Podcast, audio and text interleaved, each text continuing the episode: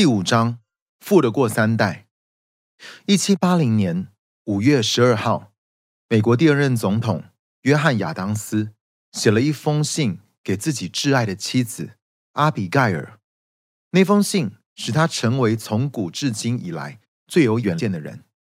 他这么说：“我必须修习政治学和战争学，我的后代才能在民主之上修习数学、哲学。”我们的后代必须修习数学、哲学、地理学、博物学、航海学等，他们的后代才能在科学之上学习绘画、诗歌、音乐、建筑、雕刻等。约翰·亚当斯对于后代子孙应该要持续进步的想法，不仅是个真知灼见，其意义更是相当深远。他说明了每个世代都有责任。要为后代的子孙们留下产业，而这也正是神的心意。神的国从本质上来看，就是不断的在变化，不光是更深、更广的带下影响力，其中的荣耀与大能也要代代相传下去。事实上，伟大的先知以赛亚早在两千七百多年前就讲到了神的国将会持续不断扩张的这个属性。他宣告。他的政权与平安必加增无穷。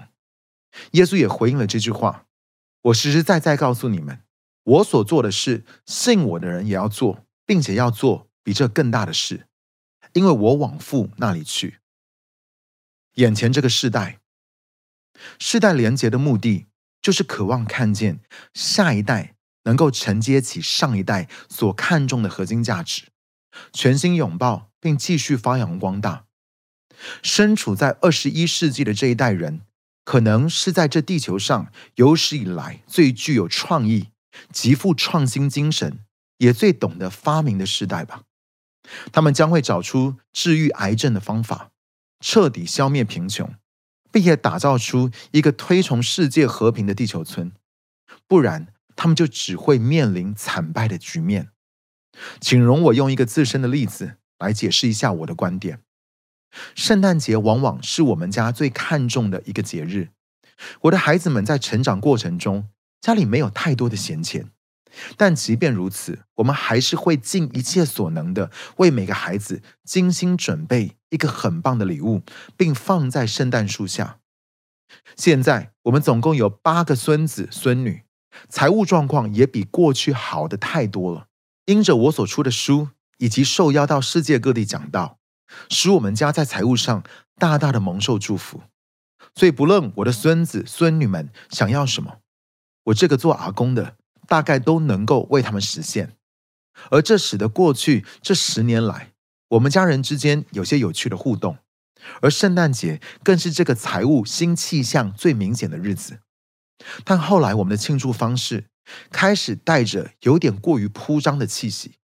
有些时候，在我看来，甚至到了很超过和不太正常的地步。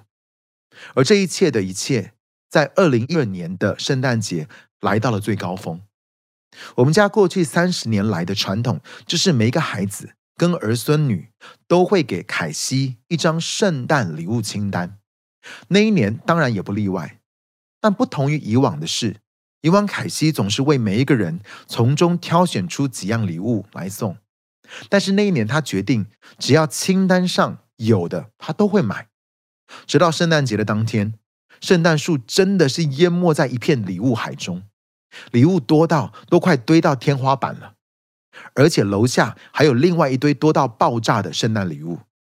圣诞夜的那天晚上，全家人一如往常的，通通都在我们家里留宿。等到隔天一大清早，所有的孙子们都急得要命。每一个小孩都兴奋到根本没有时间刷牙。最后，我们总算聚集在圣诞树前，先讲了婴孩耶稣的故事。每一个人都轮流以旁白的方式接续着把故事讲完。等故事一讲完，我就开始发礼物了，一边唱名，一边把礼物一个一个往下传到大家手中。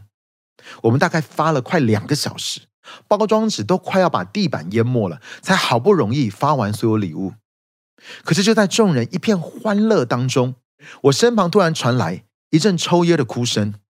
而这使得在场的所有人都面面相觑的静了神。